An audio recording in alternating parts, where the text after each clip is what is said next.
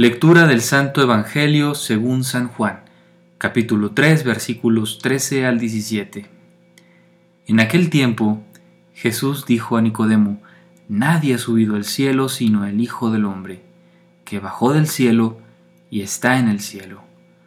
Así como Moisés levantó la serpiente en el desierto, así tiene que ser levantado el Hijo del Hombre, para que todo el que crea en él tenga vida eterna.